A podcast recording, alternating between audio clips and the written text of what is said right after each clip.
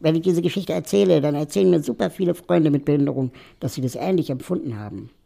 Und dass ihnen eigentlich immer die Perspektive gefehlt hat der Akzeptanz. Also so dieses, das Leben ist nun mal so, kann man nicht ändern, ähm, aber ich mag dich. Mhm. Und nicht, ich mag dich trotzdem oder ich mag dich deswegen, sondern ich mag dich damit. Mhm. Und das ist ein ganz wichtiger Unterschied.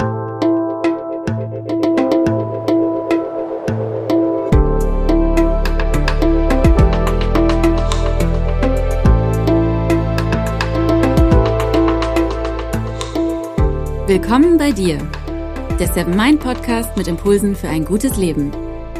Für alle, die mehr Achtsamkeit und Gelassenheit in ihren Alltag bringen möchten.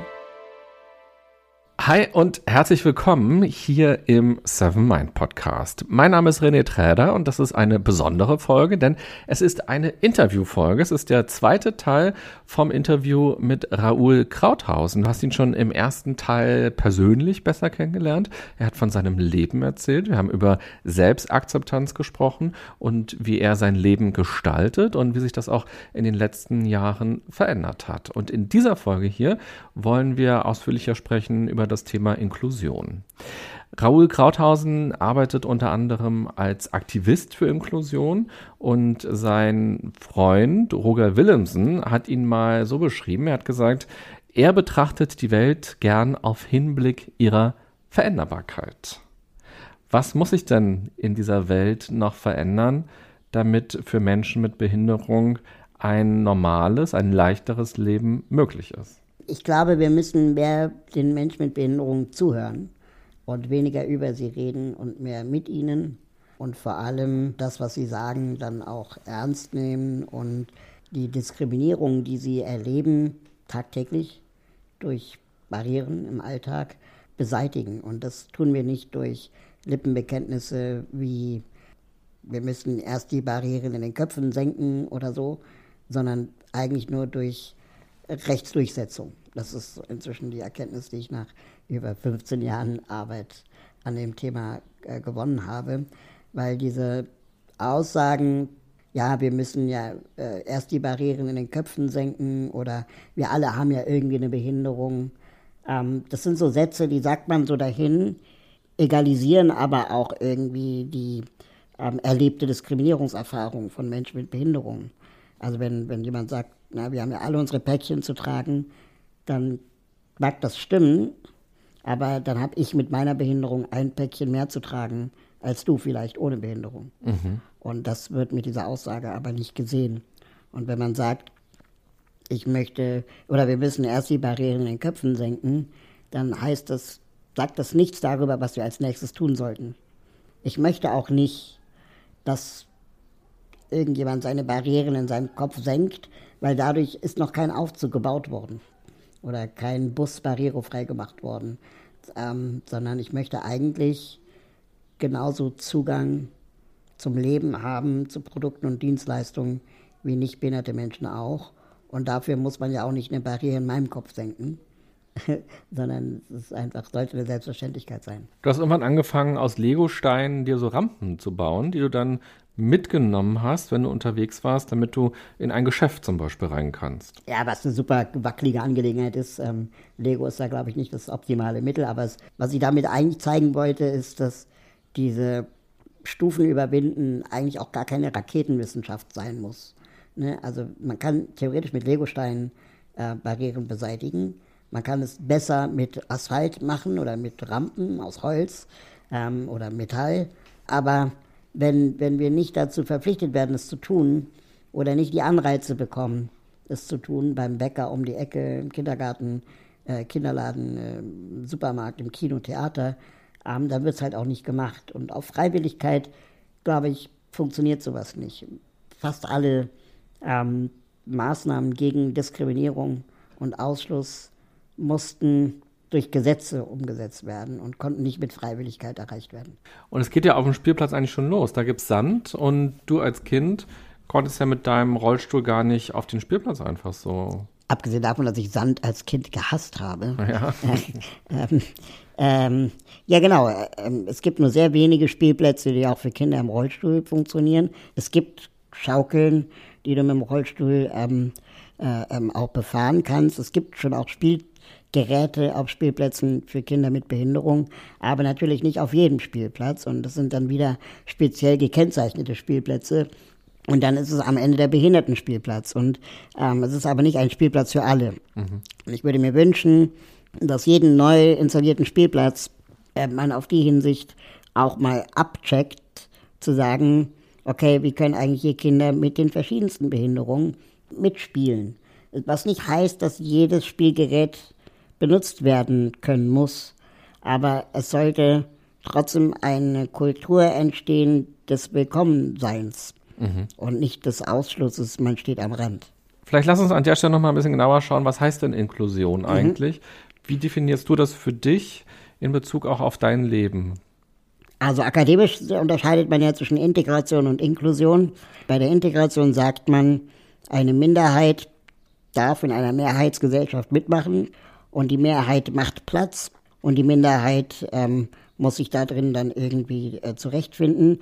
Das wäre zum Beispiel ein Theater, was jetzt irgendwie eine Stuhlreihe baut, wo Rollstühle hin könnten. Das wäre genau. dann in Oder ein Stuhl wahrscheinlich sogar nur. Mhm. Ja, wenn du jetzt aber zu zweit kommst, dann geht das schon nicht mehr. Mhm. Das heißt, die Mehrheit definiert, was geht und was nicht geht, immer. Mhm. Und äh, das ist Integration, dass die Mehrheit den Möglichkeitshorizont definiert und ähm, die Minderheit dadurch immer irgendwie eine Abhängigkeit hat von der Mehrheit. Also dass sie dann eben auch sagt, ähm, ich muss dankbar sein oder auch erwartet wird, dass ich dankbar bin, dass ich hier auch mitmachen darf. Mhm. Ähm, oder Integration bedeutet zum Beispiel, der, im Theater ist der Publikumssaal zwar barrierefrei, aber nicht die Bühne. Ja, das heißt, man geht gar nicht davon aus, dass auch Schauspielerinnen mit Behinderung oder Künstlerinnen mit Behinderung geben könnte. Mhm. Inklusion sagt, es gibt keine Mehrheiten und es gibt keine Minderheiten, sondern jeder ist anders. Und wir müssen Räume kreieren, die so funktionieren, dass Menschen in ihren verschiedenen Vielfaltsmerkmalen ähm, da drin willkommen sind. Mein Vergleich ist immer eine S-Bahn. Mhm. Ja, also die S-Bahn ist eigentlich wie das Leben und, und, und äh, in der S-Bahn findet Inklusion statt. Wir kennen doch alle diesen S-Bahn-Waggon, wo es diese Klappsitze gibt, ne, eigentlich für Fahrräder. Aber da stehen ja nicht Fahrräder. Da sitzen Menschen, da sitzen Kinderwägen, da sitzen Menschen im Rollstuhl, manchmal ein Fahrrad, manchmal sitzen da nur Menschen, manchmal stehen da nur Menschen. Jeder so, wie das die Situation gerade erlaubt und der Raum passt sich an. Ne? Also entweder klappt man die Sitze hoch oder eben runter. Es gibt Menschen, die steigen an bestimmten Stationen ein und es gibt Menschen, die steigen an bestimmten Stationen aus. Ähm, wir fahren eine gemeinsame Strecke zusammen. Aber ich als Fahrgast habe nicht das Mandat zu entscheiden, wer mit mir mitfahren darf und wer nicht. Das heißt, in diesem Moment findet eigentlich Inklusion statt. Da sitzt dann die Geschäftsfrau neben dem Punker. Beide halten sich in dem Moment für diese Fahrt aus. Sie können sich aber auch ineinander verlieben, müssen sie aber nicht. Und das ist Inklusion.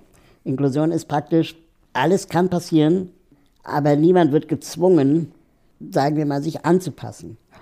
Weder der Mensch mit Behinderung, der sich bisher immer anpassen musste, noch der Mensch ohne Behinderung, der oft ja auch so ein Beklemmtheitsgefühl hat, zu sagen, muss ich jetzt besonders nett zu dem sein? Nee, musst du nicht. Aber du solltest auch nicht besonders unfreundlich zu demjenigen mhm. sein. Sondern sei einfach so, wie du bist und am besten zu allen.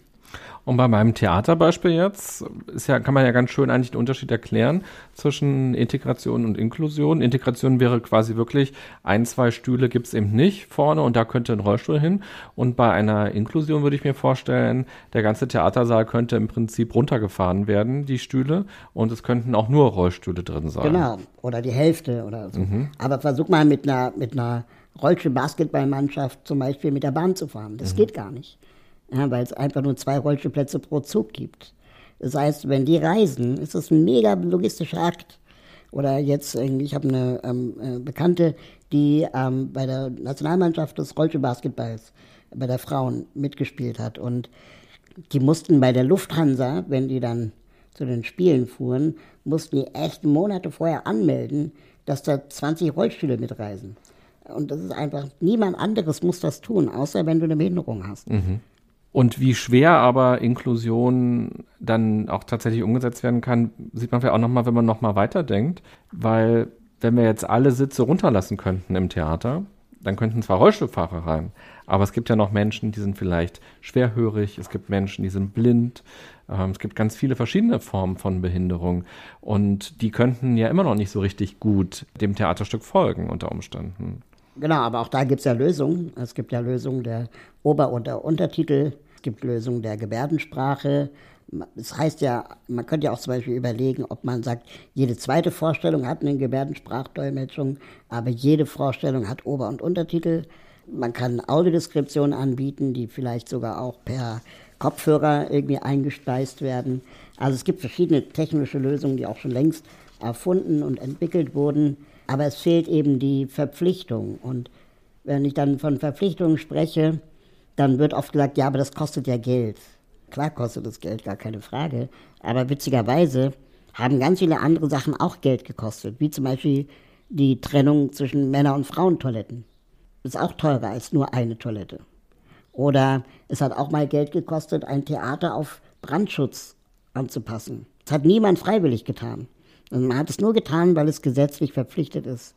Und wenn ich bei Freiwilligkeit bin, dann mache ich es nicht, weil es teuer ist. Wenn aber alle gleichermaßen verpflichtet sind und es vielleicht Fördermaßnahmen gibt dafür und Unterstützung vom Staat, um solche Maßnahmen zu machen, dann sind das einmalige Investitionen in die Produktion eines Stückes beim Theater oder einmalige Investitionen in den Bau eines Gebäudes, die dann sich aber auch, wenn sie alle gleich treffen, auch wieder egalisieren, weil ja dann alle gleich letztendlich einen Wettbewerbsnach- oder Vorteil haben. Es gibt ja ein Recht, ein Menschenrecht auf Inklusion. Was bedeutet das denn ganz genau an der Stelle und wie viel Macht hat dieses Gesetz? Ja, ähm, was du meinst, ist die UN-Behindertenrechtskonvention, die Deutschland vor elf Jahren unterschrieben hat, wo eben gesagt wird, dass Menschen ein Recht darauf haben, an der Gesellschaft in allen Lebensbereichen teilzuhaben und da, wo es nötig ist, Barrieren abgebaut werden müssen. Das klingt jetzt erstmal toll. Problem ist, dass bei so UN-Konventionen immer erst in nationale Gesetze überführt werden muss, die dann auf die, in diesem Prozess der Überführung ganz oft wieder ja, weichgespült werden. Und dann wird gesagt, ja, aber das gilt nur für öffentliche Gebäude, ja, wie Schulen, Universitäten, Rathäuser, aber nicht für die Privatwirtschaft. Weil die Privatwirtschaft ist sehr unabhängig und der Staat darf da nicht regulieren, nicht so viel regulieren. Und ähm, damit wurde in den letzten 40 Jahren in Deutschland argumentiert. Und andere Länder, wie zum Beispiel Österreich, ähm, Japan, Großbritannien, haben dann irgendwann erkannt, okay, freiwillig macht es die Wirtschaft nicht. Da können wir noch so viel appellieren, da können wir noch so viele Leuchtturmprojekte machen. Wir müssen da zu einer gesetzlichen Verpflichtung kommen. Und da tut sich Deutschland noch sehr schwer mit. Und da muss man jetzt in Deutschland dafür kämpfen, damit das Menschenrecht auch umgesetzt wird, weil du kannst ja ein Land auch nicht bestrafen. Ja, also wenn Deutschland eine Menschenrechtsverletzung begeht, dann ist es maximal ein Image-Schaden. Aber du kannst ja nicht Deutschland ins Gefängnis stecken. Und da, glaube ich, muss man noch eine Menge tun, um da äh, die Ungerechtigkeiten zu beseitigen. Und alle vier Jahre muss Deutschland ja einen Bericht an die UN schicken und sagen, was ist der aktuelle Stand. Der letzte Bericht war 2019, also letztes Jahr. Der war bestimmt lang und hatte viele Seiten, aber vielleicht kannst du ja trotzdem uns mal eine Kurzfassung geben. Was ist so der aktuelle Stand in Deutschland? Was stand da drin? Also das Problem ist, dass die, die Deutschen, vor allem die deutsche Politik, ja glaubt, dass sie weltweit führend in vielen Sachen sind ja, ähm, auch im Bereich Menschen mit Behinderung. Ähm, das sind sie aber nicht. Das heißt, das Selbst- und Fremdbild stimmt nicht überein. Äh, es gibt Länder, skandinavischen Länder sind wesentlich weiter, was die ähm, Inklusion von Menschen mit Behinderung angeht. Selbst Italien, Spanien sind in der gemeinsamen Beschulung von Kindern mit und ohne Behinderung wesentlich weiter als Deutschland. In Deutschland gibt es immer noch den Glauben, dass behinderte Menschen besonders geschützt werden und geschont werden müssen in Fördereinrichtungen, in Sonderschulen. Und äh, man glaubt, dass es dort besser sei für diese Kinder. Das ist aber Paternalismus. Wir wissen nämlich auch aus vielen seriösen Studien, unter anderem von Bertelsmann, wo gesagt wird, dass die Kinder an Förderschulen, je länger sie dort sind, sich der Abstand zur Mehrheitsgesellschaft, also zu den Kindern ohne Behinderung, vergrößert, weil sie letztendlich auch kaum Anreize bekommen, sich vielleicht auch mal umzusehen, wie es andere machen, auch wenig Ehrgeiz entwickeln, so zu sein wie ihre Freundinnen und Freunde oder Berufswünsche, auch andere Optionen angeboten werden als ähm, bei Kindern ohne Behinderung. Und so ist dann fast so eine Art Automatismus, wo ich dann vor der Förderschule, in der Behindertenwerkstatt, in Behindertenwohnheim und so weiter so eine Bildungskarriere habe und nicht eben freie Wunsch äh, Berufswahl ausüben kann. Und da ist Deutschland zum Beispiel sehr weit hinten innerhalb des europäischen Vergleichs. Und diese Staatenberichte, die alle vier Jahre die Länder machen müssen, sind natürlich erstmal total toll. Mhm. Ja, da wird gesagt, ja, wir haben uns auf den Weg gemacht und ähm, wir haben viel gelernt und behinderte Menschen wurden einbezogen und es gab Partizipationsverfahren, wo sie auch angehört wurden. Aber dann steht oft nicht drin, was dann aus den angehörten Dingen umgesetzt wurde. Ja, also das reicht ja nicht zuzuhören, man muss ja auch machen. Und da passiert sehr wenig und dann versteckt sich der Bund oft hinter dem Land, wo dann gesagt wird, ja, Bildung ist ja Ländersache, da können wir nichts machen.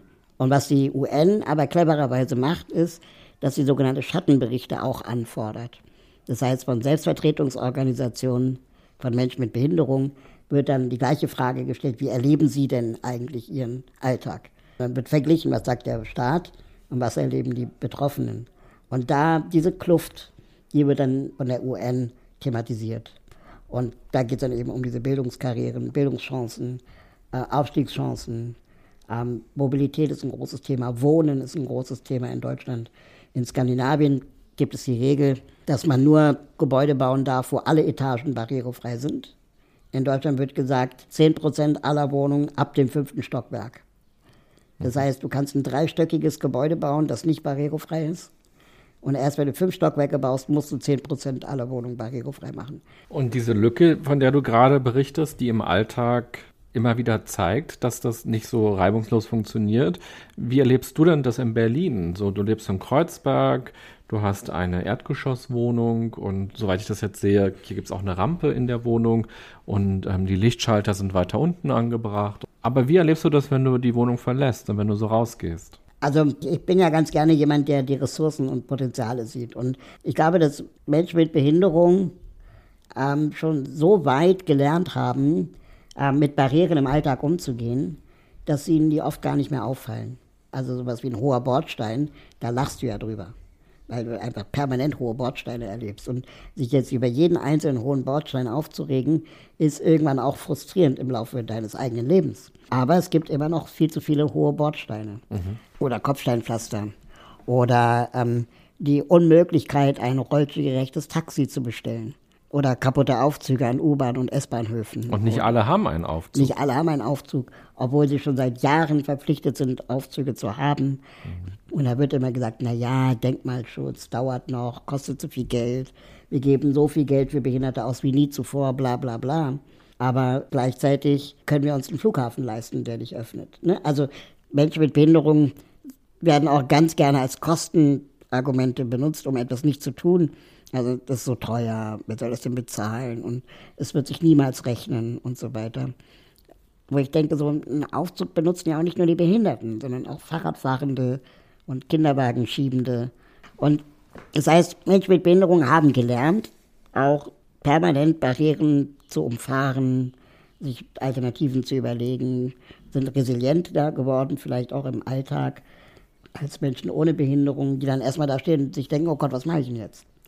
Wie oft ich das Gespräch führe, dass Eltern sagen, ja, also ich habe jetzt zum ersten Mal verstanden, wie scheiße das ist, wenn die U-Bahn-Station keinen Aufzug hat, seitdem ich einen Kinderwagen schiebe. Mhm. Wo ich denke, sehr, ja, ach, Halleluja, welcome to my world. Wie oft kommt es vor, dass du Dinge nicht machst, weil du den Eindruck hast, das ist mir zu umständlich oder das wird nicht so leicht funktionieren? Öfter als man denkt. Also ich, wenn ich auf Partys eingeladen bin, und die wohnen im vierten Stock oder so, dann überlege ich mir schon zweimal, mache ich jetzt diesen logistischen Aufwand, mich hochtragen zu lassen, mich runtertragen zu lassen. Je später der Abend, desto besoffener die Leute. Und dann, ne, also so, so eine Gedankenspirale geht dann halt los und schiebt das dann oft auf andere Gründe, sowas wie ich bin müde oder ich muss morgen früh raus oder bin krank, mhm. ähm, obwohl es eigentlich der logistische Aufwand ist, der hoch ist. Und jetzt kann man natürlich sich auch nochmal ganz genau angucken, was machen andere Länder besser und was kann man lernen. Was mich aber gerade auch interessiert ist, was kann denn jeder einzelne von uns für mehr Inklusion machen? Was könnte ich jetzt dafür tun? Also ich glaube, in allererster Linie ist erstmal zu erkennen und zu akzeptieren, dass man unsicher ist. Und dass es völlig okay ist, unsicher zu sein, wenn man zum ersten Mal auf jemanden mit Behinderung trifft. Und dann vielleicht auch die Unsicherheit anzusprechen. Weil das ist, machen die wenigsten und das ist aber das Ehrlichste, was, glaube ich, in dem Moment angesagt ist. Und dann auch zu fragen, ob äh, Unterstützung nötig ist und wenn ein Nein kommt, das dann auch zu akzeptieren und dann einfach auch auszuhalten, dass bestimmte Dinge anders aussehen, dass bestimmte Dinge anders ablaufen, dass bestimmte Dinge vielleicht länger dauern, ja, und nicht immer zu sagen, ja, ich mache das schnell oder warte kurz, ich mache das für dich, sondern einfach auch das aushalten. Und das ist auch für mich eine ganz spannende Definition von Inklusion, dass Inklusion eben nicht Charity ist und Inklusion nicht bedeutet, wir müssen uns alle lieb haben oder wir müssen nur die Barrieren in den Köpfen senken, sondern Inklusion ist das Annehmen und das Akzeptieren von menschlicher Vielfalt. Und das ist anstrengend. Akzeptieren ist anstrengend. Sich selbst akzeptieren, andere akzeptieren, andere Meinungen akzeptieren, ist anstrengend.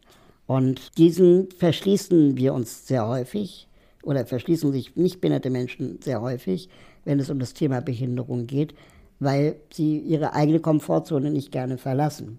Und ich finde es total schön, wenn man das vergleicht mit Kindern. Dann ist es oft so, dass ich fahre durch die Stadt oder dann höre ich hinter mir irgendein Kind einen Kommentar machen. Ne? Sowas wie, guck mal Mama, der ist ja klein oder Papa, guck mal, ein Babymann. Ne? So. Und das ist ja okay. Kinder beobachten die Welt, beschreiben die Welt, wie sie sie beobachten.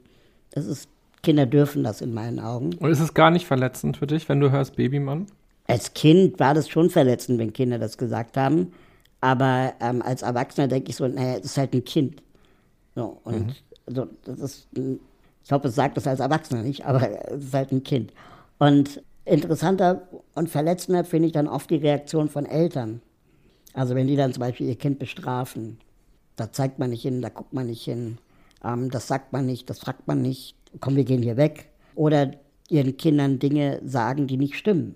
Sowas wie, guck mal, der hat ja ein schönes Auto. Mhm. Wo ich denke so, das Kind erträgt die Wahrheit, dass es ein Rollstuhl ist. Es muss kein Auto sein.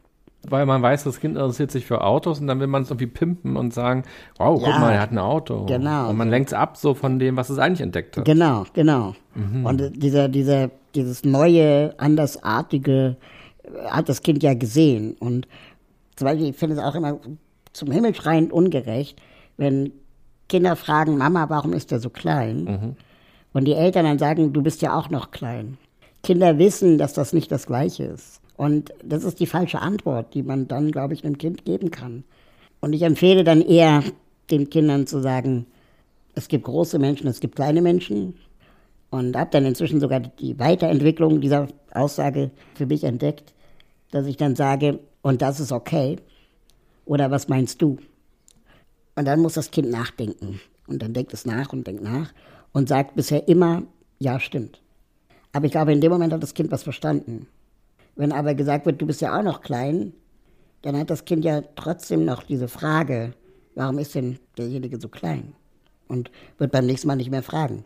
Und das finde ich traurig. Einmal bin ich S-Bahn gefahren und dann stieg eine Familie ein mit zwei Kindern und der Junge fragte und zeigte auf mich und fragte, ähm, Papa, warum ist der Mann so klein? Und der Vater hat völlig im selbstverständlich gesagt, der Mann ist aus dem gleichen Grund so klein, warum du ein Junge und kein Mädchen bist. Und dann sagte das andere Kind, das ein Mädchen war, und ich bin ein Mädchen. Ich hörte diesen Satz so sagen und dachte dann, krass, der hat gerade alles richtig gemacht. Der hat kindlich gerecht, politisch korrekt und biologisch richtig erklärt, was Phase ist. Und für das Kind war alles geklärt. Das war mhm. alles klar. Ich weiß nicht, warum ich ein Junge bin. Wir wissen nicht, warum der Mann klein ist. Es gibt Sonne und Sonne, das ist völlig okay. Und am Ende haben wir uns über Lieblingseis unterhalten. und ich glaube, wenn Kinder lernen, dass Menschen im Rollstuhl auch ein Lieblingseis haben können, dann ist es doch das Normalste auf der Welt. Und Kinder, wie du ja auch gesagt hast, haben ja nicht irgendwelche bösen Absichten oder Diskriminierungen dahinter, sondern Nee, die genau. sehen etwas, was sie vielleicht noch nicht gesehen haben und sie sehen deinen Rollstuhl, der ist ja auch relativ groß, also der fällt ja, auf, der geht ja nicht unter und sie sehen dich mit Bart, so ein, ein Mann, der aber sehr klein ist und ähm, ihnen fällt es erstmal auf, so Und dann ist Babymann doch die völlig korrekte Beschreibung. für ihre Welt auf für jeden ihre Fall. Welt. Genau. So, völlig, völlig, völlig okay. Genau. Und finde ich sogar super, ja, das sozusagen. Ich glaube, wenn Eltern dann aber unsicher sind und ihre Kinder dafür bestrafen, dass sie eine Frage hatten, dann lernen sie Behinderung als etwas Negatives kennen. Mhm. Wenn Eltern aber sagen, ich weiß nicht, warum das so ist, dann ist das erstmal unkomfortabel. Aber ich glaube, Kinder vertragen Wahrheiten viel weiter, als wir glauben. Und ähm, wenn es immer noch neugierig ist, kann man versuchen, darüber ein Gespräch zu führen. Aber man kann auch darüber sprechen, vielleicht mit der Person, äh, die gerade entdeckt wurde. Nimmt dabei natürlich auch in Kauf, dass die Person das nicht möchte. Aber das ist ja bei jedem so. Bei Erwachsenen ist es ja genauso. Du kommst jetzt in die S-Bahn und du bist heute der Erste oder vielleicht auch seit einem halben Jahr den Ersten, den man mit so einem Rollstuhl sieht. Das heißt, auch als Erwachsener gucke ich ja hin unter Umständen. Wie sind denn für dich diese Blicke? Also was ist es für dich ein, ja okay, na klar gucken die jetzt hin, ähm, weil ich bin der Erste, den sie jetzt mit Rollstuhl gerade sehen? Oder sind es auch, sind Blicke für dich auch etwas Unangenehmes, wo du denkst, Mann, jetzt werde ich angeglotzt und ich kann nicht einfach wie alle anderen einfach so in die S-Bahn steigen? Da mache ich gerade eine spannende Erfahrung. Also ich glaube, dass in einer Großstadt wie Berlin es diese Blicke weniger gibt als auf dem Land oder in kleinen Städten. Ähm, einfach weil man das hier öfter sieht. Man sieht ja einfach mehr Menschen mit Behinderung im Alltag. Gleichzeitig habe ich aber auch die Blicke so weit ausgeblendet, dass ich sie nicht mehr sehe. Also wenn mein ganzes Leben lang werde ich angeguckt und irgendwann sehe ich das nicht mehr. Seitdem ich aber eine Partnerin habe, die auch im Rollstuhl sitzt, fällt mir das wieder auf, weil wir wahrscheinlich jetzt einfach anders angeguckt werden. Es ist einfach neue Perspektive. Und ähm, da fällt mir auf, wie oft ich auch vorher schon immer angeguckt wurde. Und ähm, wir machen uns dann so einen Spaß daraus, wer von uns beiden jetzt angeguckt wurde. Ne? Oder ähm, warum ähm, Kinder immer sagen, guck mal, Mama, der ist ja klein, aber nie sagen, guck mal, Mama, die ist ja klein.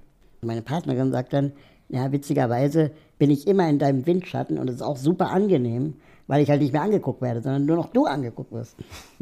also das ist eine super witzige Erfahrung. Und wir machen uns jetzt so einen Scherz draus, dass wir dann den Kindern immer sagen, guck mal, sie ist aber auch klein.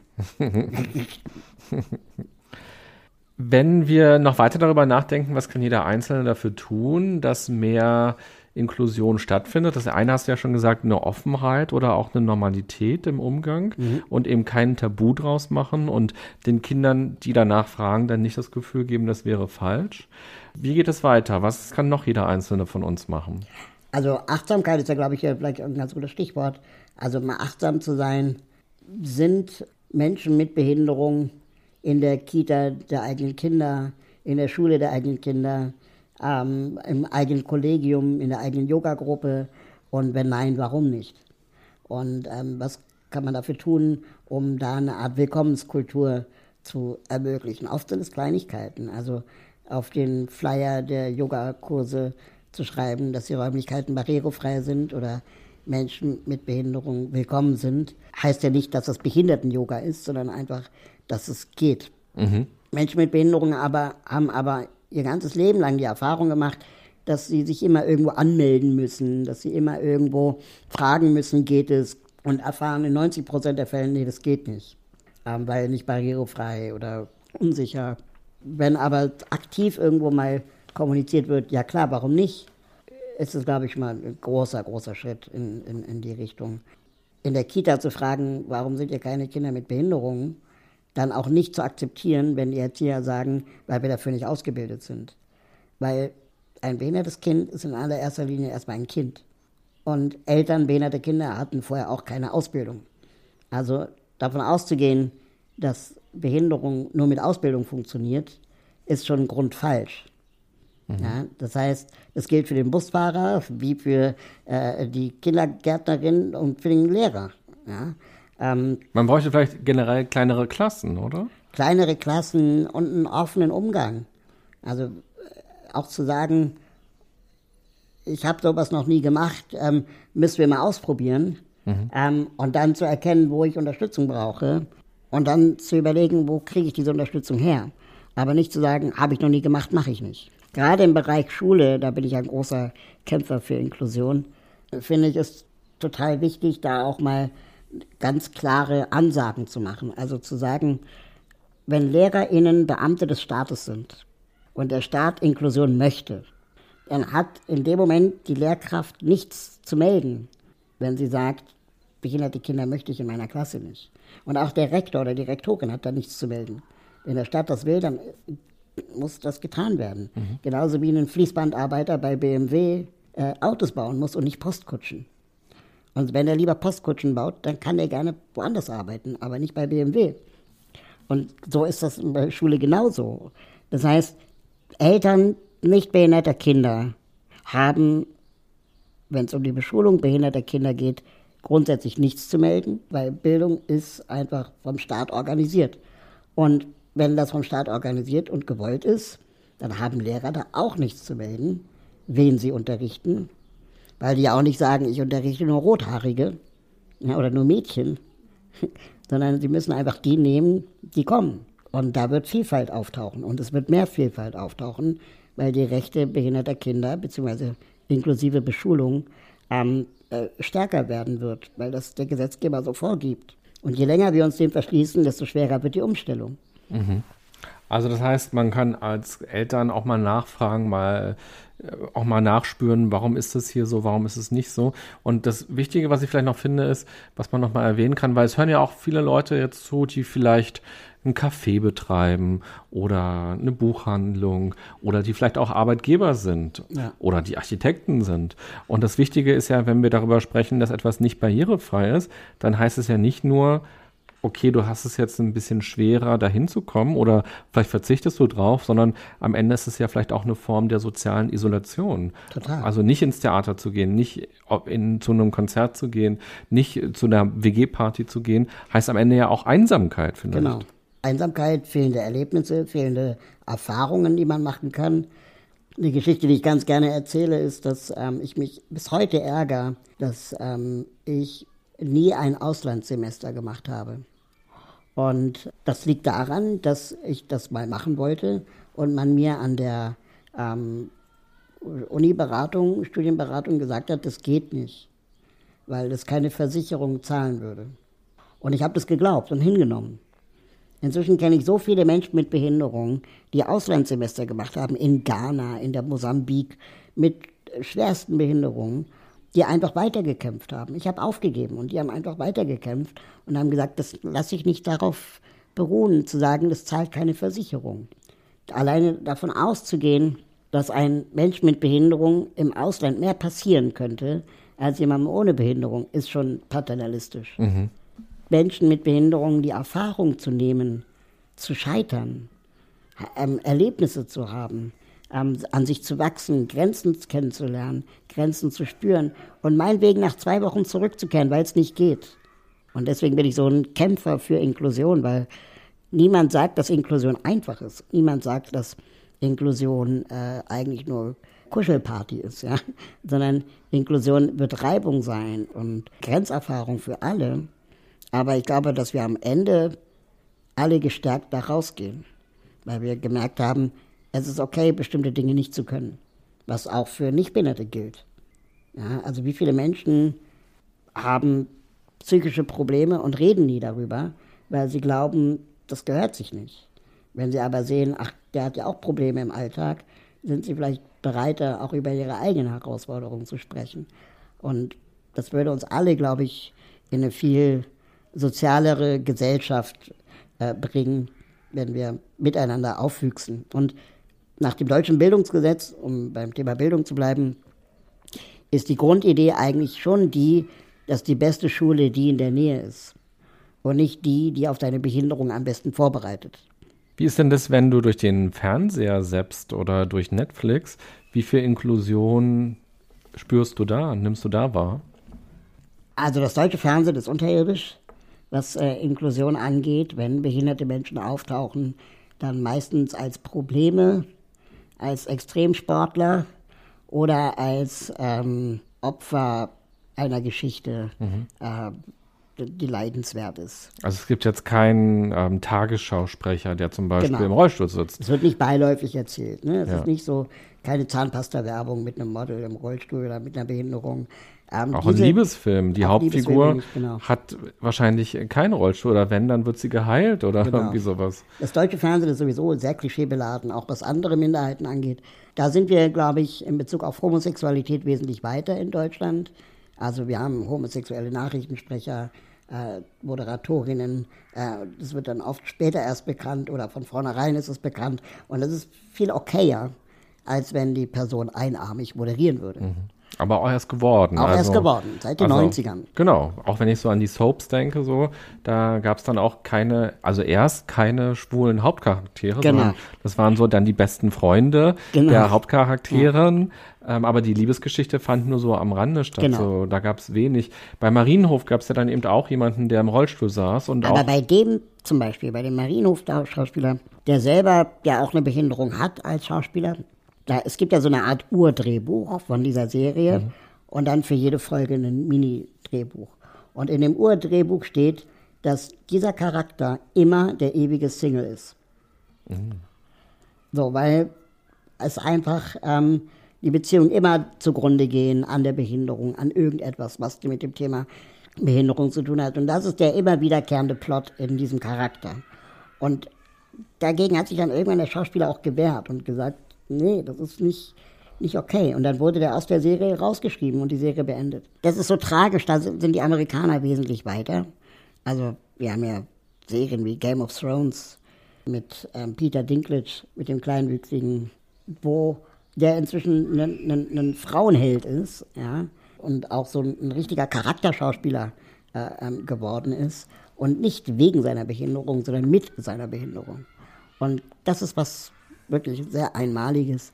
Wenn wir in Deutschland das Thema Behinderung thematisieren im Film, dann benutzen wir immer nicht behinderte SchauspielerInnen, um die Behinderung zu spielen. Dabei hat Deutschland genug Schauspielerinnen mit Behinderung, mhm. die man besetzen könnte. Und die sind aber arbeitslos. Das ist nichts anderes als Blackfacing, was man in den 70ern noch gemacht hat in Deutschland, als man schwarze Menschen im Film braucht. Da hat man weiße Menschen schwarz angemalt. Das ist so politisch unkorrekt, wie es nur geht. Und bei Behinderung scheint es aber noch völlig akzeptiert zu sein. Und dagegen kämpfe ich auch, wo ich dann denke so, nee, das darf eigentlich heutzutage nicht mehr sein. Mhm, da braucht es noch viel Sensibilisierung, aber von daher auch gut, dass du so offen hier redest. Du hast, ähm, du machst ja auch Interviews mit Menschen und du hast eine Frau interviewt, ich hoffe, ich sage den Namen richtig, sie heißt Galen Lear. Und sie hat einen schönen Satz gesagt, den habe ich mir direkt aufgeschrieben, weil den fand ich so klasse. Mein Rollstuhl ist nicht zu breit für die Tür, die Tür ist zu eng für meinen Rollstuhl. Und dachte ich mir, ja genau, also häufig gibt es ja immer diese problembeladene Sicht da drauf, ach Mist, jetzt kommt der Rollstuhlfahrer mit einem viel zu breiten Rollstuhl, was machen wir jetzt? Aber eigentlich äh, nochmal sich daran zu erinnern, da ist grundsätzlich was falsch gewesen im Bau. Genau. Mhm. Und äh, diese Perspektive ist genau das total gut erklärt zwischen dem medizinischen Modell von Behinderung und dem menschenrechtlichen Modell von Behinderung. Ne? Also ist sie das Problem oder die Architektur? Und äh, das medizinische Modell sagt immer, ja, dann brauchst du halt einen schmalen Rollstuhl, dann musst du halt laufen lernen, dann mach halt Therapie oder bleib halt zu Hause. Ja, das menschenrechtliche Modell stellt aber eben die Frage, okay, wie können wir Gebäude so gestalten, auch Konzerthäuser so gestalten, dass Galilea als großartige Musikerin ähm, dort auftreten kann. Mhm. Und ähm, sie sagt ja auch zum Beispiel, dass wenn sie irgendwo Auftritte hat und die Bühne hat keine Rampe oder keinen Aufzug, dann weigert sie sich, sich hochtragen zu lassen, aus Prinzip, weil dann muss das Publikum aushalten, dass man sie nicht sehen kann, wenn sie Musik macht. Oder muss die ganze Theatertechnik runtergebaut werden, äh, weil die Bühne nicht barrierefrei ist. Und es geht hier in dem Moment einfach ums Prinzip. Manchmal werde ich nach meinem Vorbild gefragt. Früher habe ich sowas gesagt wie Pippi Langstrumpf oder so. Ne? Mhm. Ne? Aber ähm, inzwischen ist mir klar geworden, wer eigentlich mein Vorbild ist. Und das ist die höchste Richterin in den USA, Ruth Bader Ginsburg. Gibt zwei Kinofilme über die Frau. Sie war eine der ersten Juristinnen in den USA, die Anwältin geworden ist und äh, später Richterin wurde äh, und immer noch ist. Und ähm, die hat gegen eine Männerdomäne angekämpft. eigentlich ein Großteil ihrer Energie oder ihrer, ihres Ehrgeizes kam daher, dass sie gegen Geschlechterdiskriminierung in der US-Verfassung kämpfen wollte. Und ähm, wurde immer als Männerhasserin verschrien und wurde dann eben auch belächelt und nicht ernst genommen. Bis sie eines Tages die Rechte eines Mannes vertreten hat, der vor Gericht zog, weil die US-Verfassung ähm, nicht vorsah, dass Männer Kindergeld beantragen können. Mhm. Das dürfen nur Frauen. Und da hat sie gesagt, das ist auch Geschlechterdiskriminierung. Und deswegen hat sie die Rechte vertreten von diesem Mann und gewonnen. Und auf einmal wurde klar, es geht ja um das Prinzip. Es geht ja um das Prinzip, dass Geschlechterdiskriminierung in der US-Verfassung nichts zu suchen hat, egal welches Geschlecht du hast. Mhm. Und genauso muss es beim Thema ähm, Fähigkeiten sein. Also ob ich laufen kann oder nicht, ob ich sehen kann oder nicht. Ich muss doch die gleichen Rechte haben auf Bildung.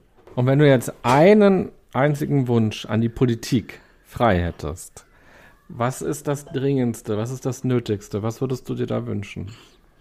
Also ich glaube, ich würde mir mehr Vielfalt im Parlament wünschen. Mhm. Also dass wir dann praktisch versuchen, die Repräsentation auch wirklich im Parlament herzustellen. 10 Prozent mit Behinderung, 50 Prozent mit Frauen, ähm, und so und so viel Prozent mit Migrationshintergrund und was auch immer, um da auch wirklich mal die Debatten in die Parlamente reinzuholen, die wir gesellschaftlich führen. Mhm. Und dann am besten auch nicht so BerufspolitikerInnen haben, sondern Menschen, die wirklich auch mal die Welt gesehen haben. Also die Welt, die, die auch mit der S-Bahn fahren und nicht sich chauffieren lassen. Mhm. Also, so, das meine ich. Mhm.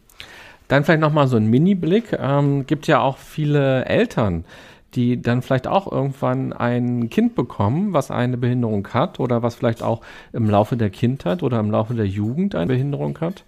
Wir haben telefoniert im Vorfeld und hast du mir von einem Kinderbuch erzählt, das du damals bekommen hast mit den besten Absichten von deiner Mutter. Erzähl doch vielleicht nochmal für uns alle, was hat dir als Kind geholfen und was hast du vielleicht auch vermisst als Kind? Ja, meine Eltern haben mir ab und zu mal versucht, so Kinderbücher unterzujubeln, die das Thema Behinderung enthielten. Und da gab es irgendwie ein Kinderbuch, das hieß Peter ist der allergrößte Riese und handelt von einem Jungen mit einer Beinbehinderung. Mhm. Und äh, die hat er immer kaschiert und versteckt. Ich als Kind sollte mich angeblich mit diesem Jungen identifizieren. Hab er gelernt, dass man seine Behinderung verstecken soll, als die Moral von der Geschichte, dass es okay ist, eine Behinderung zu haben. Im Sinne von, am Ende sieht man sich so ein bisschen. Ich habe eigentlich die ganze Zeit immer nur verstanden, das musst du verstecken. Und ich habe mich dann irgendwie geschämt. Immer wenn ich das Buch sah, habe ich mich geschämt. Für mich, für den Jungen. Dann haben wir in der Schule äh, die Vorstadtkrokodile geguckt. Es ist auch irgendwie so eine Detektivjugendbande, mhm. ähm, wo ein Junge mit Behinderung ähm, am Anfang ausgeschlossen ist, der Außenseiter, bis er dann von seinem Fenster aus eine Situation beobachtet, die ihn dann zum Helden macht in der Jugendgruppe, ähm, weil er irgendwie einen, einen, ich weiß nicht mehr genau, irgendeine kriminelle Handlung sieht ähm, und er ist der einzige Zeuge und dann, weil er das aber gesehen hat, klären die Jungs das gemeinsam. Aber er muss was leisten quasi, was leisten, um anerkannt zu werden. So, und ich habe mich für Gru im Grund und Boden geschämt, wenn wir diesen Film gesehen mhm. haben, weil ich dachte, ich muss jetzt auch was leisten. Mhm damit meine Freunde mich mögen. Klar, ich bin ja noch gar nicht gut genug. Genau, so. Und das war garantiert nicht die Absicht der Lehrkraft, als wir diesen Film gesehen haben. Und danach sollten alle über diesen Film reden. Und es fühlte sich so an, wie alle reden über mich. Mhm. Super weird, super unangenehm. Mhm. Und ich konnte das damals aber nicht verbalisieren. Mhm. Und ich, hab, ich wollte einfach nur im Boden versinken vor Scham. Wenn ich diese Geschichte erzähle, dann erzählen mir super viele Freunde mit Behinderung, dass sie das ähnlich empfunden haben. Und dass ihnen eigentlich immer die Perspektive gefehlt hat der Akzeptanz. Also so dieses, das Leben ist nun mal so, kann man nicht ändern, ähm, aber ich mag dich. Mhm. Und nicht, ich mag dich trotzdem oder ich mag dich deswegen, sondern ich mag dich damit. Mhm. Und das ist ein ganz wichtiger Unterschied. Und dann ist mir vor ein paar Jahren ein Kinderbuch in die Hände gefallen, das so großartig ist. Das heißt Lauf, kleiner Spatz. Und das handelt von einem Vogel, der nach einem Gewitter sich den Flügel verletzt und dann nie wieder fliegen kann. Und dann geht er zum Arzt, zur Eule, und die Eule sagt, ja, kann es machen, dass du keine Schmerzen mehr hast, aber du wirst nie wieder fliegen können. Und dann ist der Spatz ganz traurig und denkt, aber ich bin doch ein Vogel, ich muss doch fliegen und das ist doch schlimm. Und dann sagt die Maus, der beste Freund vom Spatz, da musst du halt laufen. Und dann sagt der Spatz, aber ich bin doch ein Vogel. Und dann sagt die Maus, Hühner sind auch Vögel und können auch nicht fliegen. und dann übt der Spatz so zu laufen wie Hühner und verbringt am Ende des Lebens am Waldesboden mit der Maus zusammen. Aber das geht hier um Akzeptanz, weil der Maus war das egal, mhm. ob der Spatz fliegen kann oder nicht. Mhm. Der Einzige, der damit Probleme hatte, war der Spatz selbst. Und dass das Leben weitergeht, aber dann eben am Waldesboden und nicht in der Luft, ist auch okay. Mhm. Das ist nicht automatisch schlechter. Und diese Geschichte der Akzeptanz ähm, hätte ich mir damals als Kind sehr gerne gewünscht, mhm. dass es nicht eine Heldentat braucht. Da sieht man auch, finde ich, an der Spatzengeschichte nochmal, dass diese Inklusion ja auch bei jedem Einzelnen erst einmal beginnen muss. So diese Selbstakzeptanz, worüber wir in der ersten Folge auch gesprochen haben, um dann auch die Inklusion weiter voranzuschieben. Und das Umfeld drumherum kann eben wahnsinnig viel dazu beitragen. Und ich glaube auch, dass das, das ist mir noch ganz wichtig zu sagen, dass das Umfeld da essentiell und entscheidend ist. Mhm. Weil einfach zu sagen, ja, du musst nur dich selbst lieben, ähm, reicht nicht. Mhm. Wenn ich in einem Umfeld lebe, das nicht an mich glaubt, und ich die ganze Zeit das Gefühl habe, ich bin eine Last oder das geht sowieso nicht, dann kann ich mich noch so sehr selbst lieben. Wenn mir ständig Steine in den Weg gelegt werden, dann klappt das nicht. Das heißt, ähm, es ist nicht jeder seines Glückes Schmied, weil nicht jeder Schmied Glück hat. Und das Glück kommt von außen. Ähm, das heißt, wir müssen dafür sorgen, wie kriegen wir Menschen dazu, dass sie die Potenziale, die sie haben, entfalten können, egal was für Potenziale es sind. Das geht nur durch Achtsamkeit aufeinander und nicht nur auf sich selbst. Und das ist, glaube ich, eine ganz wichtige Erkenntnis, die ich im Laufe meines Lebens gewonnen habe, dass nur weil ich es geschafft habe, bestimmte Dinge zu erreichen in meinem Leben, nicht automatisch bedeutet, dass andere das auch schaffen müssen, ähm, beziehungsweise ich Dinge nie schaffen werde, die andere mit der gleichen Behinderung geschafft haben und das auch okay ist, weil ich bin auch einfach auch schon 40. Ganz am Ende jetzt unseres Interviews möchte ich dir noch eine Frage stellen, die ich auch persönlich total schön finde und mir selbst immer wieder auch stelle. Und zwar in einem Satz. Was willst du der Welt hinterlassen oder wie willst du durch dein Leben die Welt vielleicht auch ein bisschen besser oder schöner machen? Also ich möchte eigentlich, dass die Leute mich in Erinnerung behalten als jemand, der immer Spaß am Leben hatte und äh, der ähm, die Ernsthaftigkeit zwar besaß äh, in seinem Handeln und Tun, sie aber nie überhand nahm und ihn zu so einem äh, grumpy old man hat werden lassen. und ich wünsche mir am Ende irgendwie einen, einen, Spruch auf meinem Grabstein, der irgendwas Witziges hat. Sowas wie aus die Maus oder ähm, war geil oder irgendwie so, ne, was Banales, wo man denkt so, ja, man bis zum Ende konnte er es nicht lassen, seine alberne Art beizubehalten. Vielen Dank, Raoul Krauthausen, für das Gespräch, für die viele Zeit, die du dir genommen hast. Sehr gerne. Und ja, für deine Gedanken. Dann alles Gute beim Entfalten deiner Potenziale weiterhin. Gleichfalls. Danke. Ja, liebe Podcast-Hörerinnen, lieber Podcast-Hörer, auch hier am Ende dieser Folge nochmal für dich so die Frage, bevor du gleich einen anderen Podcast hörst oder eine andere Folge hörst. Was nimmst du für dich aus diesem Gespräch mit? Und wir haben jetzt ganz viel über Inklusion und über Teilhabe gesprochen. Wo fehlt dir vielleicht auch in deinem Leben sowas? Inklusion? Wo hast du das Gefühl, nicht Teil der Gesellschaft sein zu können oder dich beteiligen zu können? Oder aber auch umgekehrt, wo kannst du auch Barrieren abbauen und es anderen Menschen leichter machen? Ich wünsche dir eine gute und achtsame Zeit. Bis bald. Bye bye, sagt René Träder.